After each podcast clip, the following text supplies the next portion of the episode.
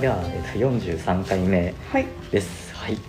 久しぶりに、えっと、本を、そうですねね、はい、紹介します。はい。うんうんで、今日持ってきたのはですね、うんうんえっと、新潮新書、うんうんえっと、最強の、ほあの、以前紹介した。うスマホの、えっと、そう、スマホの、うんうんの、えっと、アンデシュハンセン先生の、うんうんえっと、特別授業ということで。あのー新潮社から出ているんですけど、うんうんもう皆さん。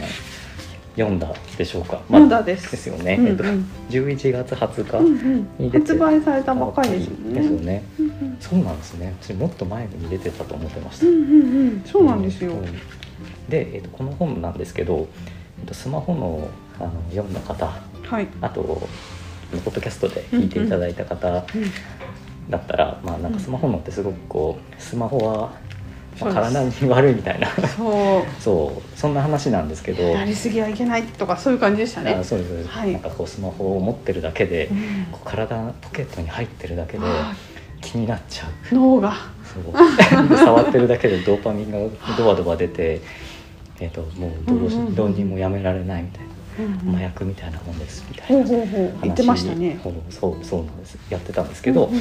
えっとこのこの本はですね、うん。えっとそんな話を踏まえ、まあ、よ読んでなくても、うんうん。あの全然読めて、えっとこの本がですねうんうん。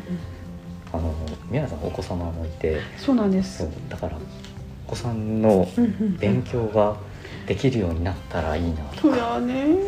スでポーツとか、方がね、もううちスポーツはみんなダメなんで、うなんです、しょうがないかなみたいな。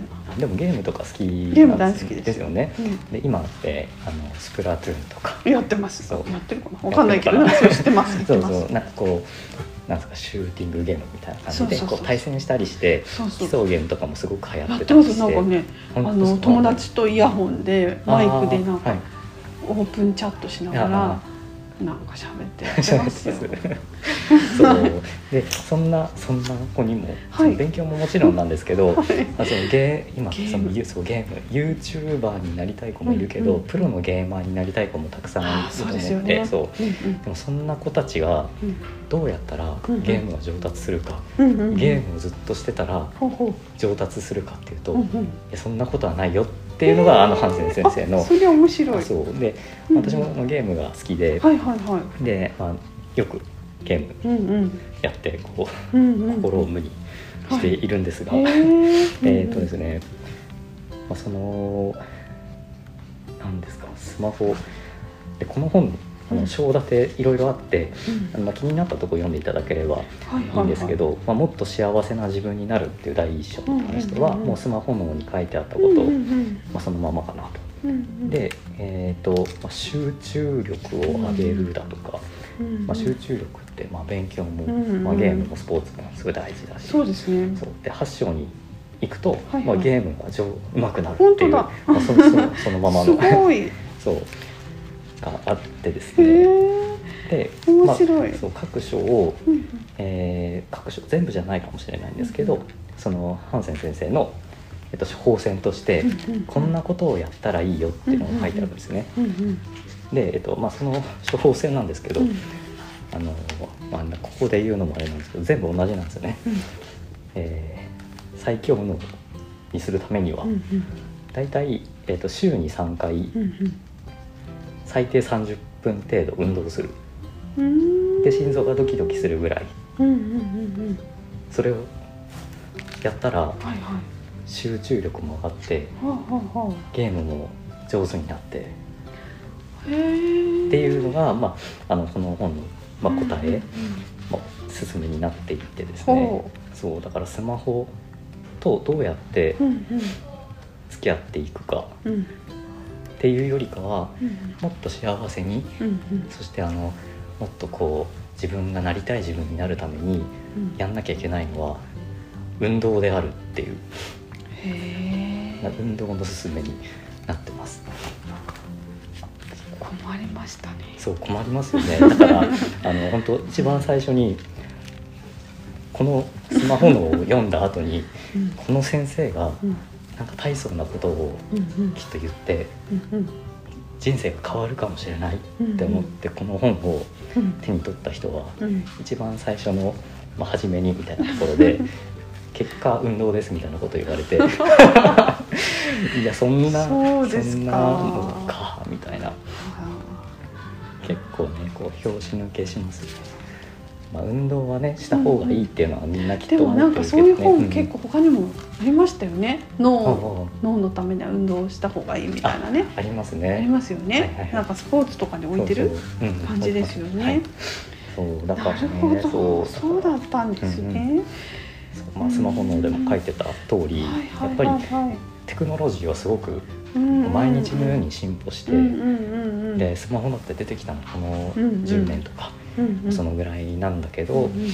私たち生物の進化ってうん。そんな短期間でうんこうどんどん進化したりしない、うんうんうんあまあ、そのサバンナうん。石器時代にサバンナで住んでた時と、うんまあ、私たちは変わってないのは、うんうん。うんだけど、えっとスマホみたいなものが出てきたから、うんうん。じゃあどうするって言われたら、うんうん。まあ、そのサバンナ石器時代の時の脳を、まあ、フルに使えるように、うんうん。まあ、運動するんだっていう。うん。なんか私、はいはい。あの子供男の子と女の子がいるんですけど、うんはい。確かにあの下の男の子は普段あの学童入ってんですっごはい。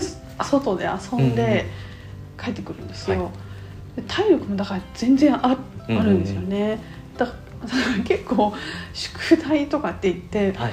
なんかいろいろやらなきゃいけないこととかあっても意外と大丈夫だったりしてへー。なんかやるってなったらガッてやるみたいなところが別に成績は全然あれなんですけど あの一応やることはやうんうん。やる体力うんみたいなのってやっぱ子供何人か見てるうんとなんか上の子とかはあのなんですか頭の回転はちゃんとしてるんだけど、口も達者なんだけど、はいはい。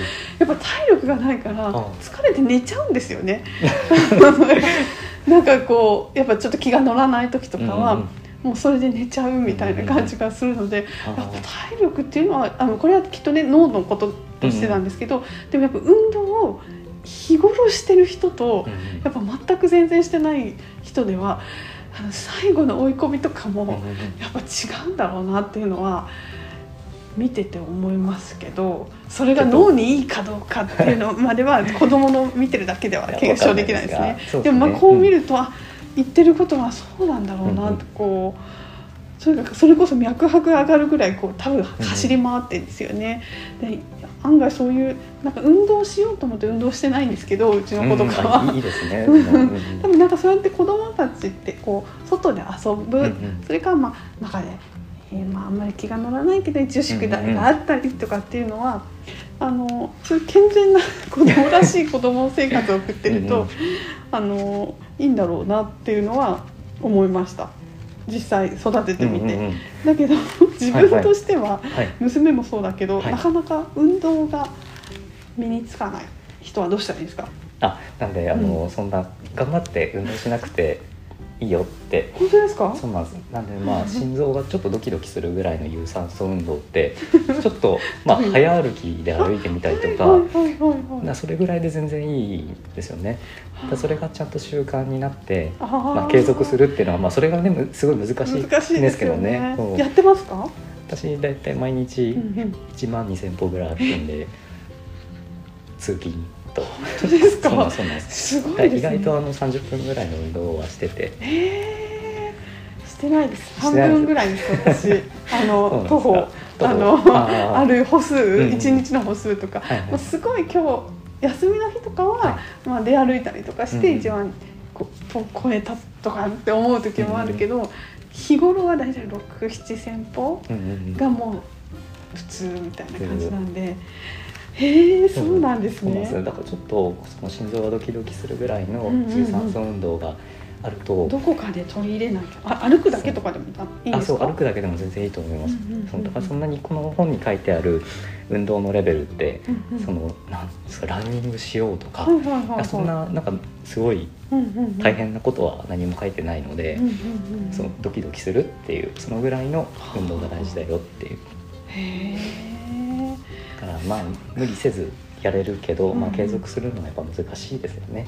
最低20分とか30分ってできそうで意外となんかにね、うん。やっぱ通勤とかに入ってないと、そうなんですようね。ん。ちょっと難しいですけどですね。あでもこれあね。の、うん本当に子供あのゲームが好きな、うんまあ、子供も、まあ、大人もはいはい。あの結構びっくりでその、の集中力とか,、うんうん。ゲームが上手くなりたいからってずっとゲームばっかりしてたら、うんうん。その勝てなくなっちゃうえことですー、よね。不思議ですね。ね。だからその有酸素運動をしてした後にそのゲームやる。うんうんうん。そのやったらやうんうん。っぱ集中力とかが違うらしいですよ。へえそれはなんかあの子供にゲームばっかやってないで外で遊びなさいじゃなくて、うんうん。ゲーム上手になるためには運動しなきゃダメよとかって言って外で遊んでおいでとかっていうのはあり、ありですね。ほらハンセン先生も言ってるよって。そう。使えるってことですか、ね、なんでこれがうんうん。その帯にもあるそのうん。うん教育大国スウェーデンで、へえまあ、小中学生10万人読んだ能力強化バイブって書いてあるぐらいなんですね ですね。まあまあねまあ無理しないで。まあ、できればそうしたいなっていうのはありますけどでもなんか危険ばっかり言われててねちょっと萎縮してあれもやっちゃダメこれもやっちゃダメっていうよりも、あれこれやるためにね体を動かすとかって思えば前向きになれますもんね。そうですねう。ん、はい。わかりました。ちょっとはい。実践させてみます。自分は全然できないと思うけど。運動があんまり好きじゃないんですよね。そうですね。もうヘトヘトですから。あ、まあそれはそうす。ですよね。ですよね。そうなんです。休息も大事ですか休息。も大事。ゆっくりのんびり歩くのはいいんですけど、うん心臓ドキドキさせたくない。ね、そうですね。そうなんです。はいでもまあちょっとちょっと前向きに検討します。うん。はい。はい。はい。じゃあ今日はこんなところで。はいえっ、と今日紹介したのはえっ、と新潮新書えっ、と最強のです。はい。ありがとうございました。はい、ありがとうございました。